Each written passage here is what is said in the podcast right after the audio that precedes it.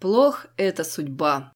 Почему человеку особенно плохо в январе, феврале, марте, апреле, мае, июне, июле, а также в августе, сентябре, октябре, ноябре и декабре? В ответ на ежедневные разговоры о том, какими тяжелыми выдались неделя, месяц, год и как пагубно на нас влияет солнце, отсутствие солнца, жара, холод, мировые кризисы, ретроградный Меркурий, вспоминаем материал Esquire, популярно объясняющий, почему мы в России всегда страдаем, и это нормально. Январь. Почему нам плохо в январе, рассказывает Татьяна Залетова, диетолог клиники НИИ питания РАМН. Мы эволюционировали, когда не было электричества и зависим от светового дня и смены сезонов. Холодное время года шансов получить еду было меньше, и поэтому организм настроен зимой экономить, обмен веществ замедляется. Доступная еда и транспорт нам вредят. Когда мы мало двигаемся, то начинаем поправляться. Кроме того, в холодное время аппетит увеличивается. Нужно производить больше тепла, чтобы согревать самого себя, а зимой гулять некомфортно, и многие набирают по 2-3 килограмма. После новогодних праздников некоторые люди пытаются начать новую жизнь и, в частности, хотят похудеть. Женщины наконец-то замечают эти свои лишние 2-3 килограмма и начинают испытывать неудовлетворенность собой. Дополняет Елена Перова, частнопрактикующий психотерапевт. Когда человеку нужно сделать что-то болезненное, допустим, закончить отношения, опора на дату как будто упрощает задачу, поэтому недовольные друг другом люди часто решают расстаться именно после Нового года. Случаются и более спонтанные расставания. Люди испытывают стресс от толп в магазинах, от необходимости выбирать подарки, покупать авиабилеты, все слишком дорого, сил под конец года нет, они срываются друг на друга, потом едут вместе куда-то или сидят дома, пьют, думают про жизнь, начинают скандалить и в конце концов расходятся. Речь, конечно, об отношениях с трещиной. Отпуск или длинные выходные – стресс для отношений. Бывает, что именно после этого они и заканчиваются. Когда у человека много времени, чтобы думать, он может додуматься до всяких неожиданных вещей. Февраль. Комментирует Владимир Алонсо, эпидемиолог. Зимой некоторые патогены, в основном вирусы и бактерии, чаще всего вызывают респираторные инфекционные заболевания. Это не просто доставляет неудобства и снижает работоспособность, а иногда приводит даже к смертельным случаям. Есть хорошие доказательства того, что вирусов, вызывающих респираторные заболевания, не становится меньше в зависимости от сезона, а меняется только наша способность с ними бороться. Февраль во многих регионах месяц с наименьшей влажностью. Холодный и сухой воздух раздражает эпителий респираторного тракта. Вы это даже можете в какой-то степени почувствовать, выходя на улицу в особенно морозный день. Он оставляет микрораны, которые вирусы могут использовать для проникновения. Также предполагается, что ее охлаждение вызывает сужение кровеносных сосудов в эпителии верхних дыхательных путей, из-за чего сокращается количество лейкоцитов и ухудшается местный иммунитет. Сокращение солнечного света также может играть роль в развитии респираторных инфекций. Витамин D влияет на антимикробный ответ организма, но он синтезируется в коже под воздействием солнечных лучей. Продолжает Борис Ревич, эпидемиолог, доктор медицинских наук, заведующий лабораторией Института народно-хозяйственного прогнозирования РАН. Во время холодов случаются пики различных заболеваний. Например, при очень низкой температуре стенки сосудов сужаются, изменяются некоторые показатели крови. Холодный воздух также раздражает органы дыхания, и люди с астмой и хроническими заболеваниями легких испытывают значительный дискомфорт. Зимой повышается смертность, особенно среди пожилых, причем даже в южных странах. Объясняется это повышением числа различных заболеваний органов дыхания или сердечно-сосудистой системы. Март. Почему мы страдаем в марте, рассказывает Ольга Каменчук, социолог, директор по международным исследованиям в ЦИОМ. Индекс социального самочувствия в ЦИОМ составляется по шести основным показателям, которые включают в себя как оценку происходящего в стране, так и положение дел у самих людей. В марте мы нередко фиксируем проседание этого индекса. Эффект новогодних каникул уже исчерпался. 23 февраля и 8 марта – праздники не столь значимые в сравнении с ними. Накопилась усталость за зиму, еще по-прежнему короток световой день, холод и отсутствие красок за окном способствуют чуть более мрачной оценке окружающего, чем в среднем за год. Продолжает Игорь Сергеев, травматолог городской клинической больницы. Весной к нам часто поступают две категории пациентов. Психические больные, у них обострение, и они, к примеру, успешно разбивают себе головы о стены, и попавшие в автоаварии. В марте ДТП случаются особенно часто. Появляется солнце, хочется погазовать, дороги днем сухие, а вечером покрыты тонкой коркой льда. Машина в таких условиях неуправляема. Апрель. Говорит Елена Врона, психиатр, кандидат медицинских наук, член правления Общества семейных консультантов и психотерапевтов. Зима требует больших затрат на всех уровнях работы организма, и после ее окончания сил ни на что не остается.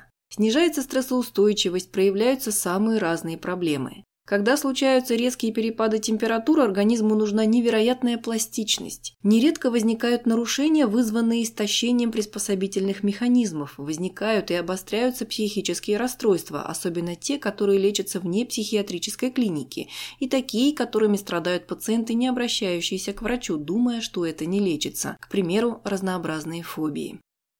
Дополняет Джон Шарп, нейропсихиатр. С наступлением весны люди нередко испытывают депрессию. Человек, с трудом переживший острую фазу зимы и впавший в депрессию, приходит в бешенство от того, что другие люди, как только теплеет, начинают улыбаться, а птицы щебетать. Невыносимо возвращаться домой после рабочего дня, и на улице уже потеплело, и друзья зовут погулять, но нет совершенно никаких сил на веселье после этой проклятой зимы. Если говорить просто о плохом самочувствии, которое накрывает весной, то в разных странах даже есть для него специальные названия. Май. Рассказывает Елена Перова, частно практикующий психотерапевт.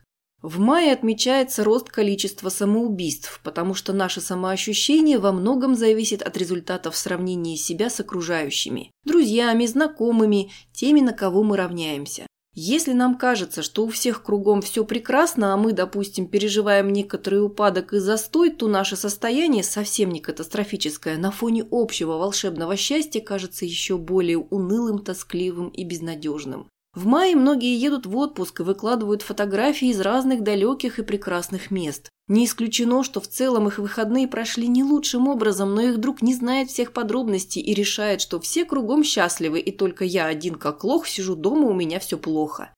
Исследования показали, что чтение френд-ленты способно негативно влиять на самооценку тех людей, у которых она нестабильна, а именно они наиболее склонны к депрессии и входят в группу риска. Добавляется и второй фактор – много свободного времени. Друзья разъехались, за поддержкой обратиться не к кому. А если зимой депрессия сопровождалась упадком сил, то весна и солнечный свет придают человеку энергии. Горькая ирония заключается в том, что направить он ее может на совершение самоубийства. Июнь. Говорит Люси Микаэлян, семейный психотерапевт, преподаватель Центра системной семейной терапии. В июне ко мне обращается больше людей, чем обычно. Лето – это время, когда многое меняется, а перемены могут пугать, даже если это перемены к лучшему. К примеру, многие уходят в отпуска, а отпуск – это изменение, возможно, расставание, смена жизненного уклада. Девушки надевают купальники и задумываются о своей фигуре. Или жена с ребенком уезжают на дачу, а муж остался в городе. Это расставание, дискомфортная ситуация и вообще, чем он там без меня занимается, беспокоится жена. Приходишь домой после рабочего дня, в холодильнике пусто, тополиный пух по полу катается, тоскливо становится, переживает муж. Другие задумываются, с кем я проведу отпуск, опять с этой подругой, да сколько уже можно? Все это специфические летние тревоги. Дополняет Розова Калюк, терапевт, доцент первого МГМУ имени Сеченова. Летом больше распространены кишечные инфекции из-за плохо вымытых фруктов и овощей. Из-за кондиционеров, настроенных на слишком низкие температуры, нередко случается ОРЗ. У пожилых обостряется гипертония не только из-за жары, но и из-за активных наклонов на даче. Многие просто забывают контролировать давление, не пьют таблетки, ведь летом все и так замечательно. Повышается риск обезвоживания, а недостаток жидкости в организме – одна из причин многих патологий. Июль. Комментарий Брэда Бушмана, психолога, профессора Агайского государственного университета в США.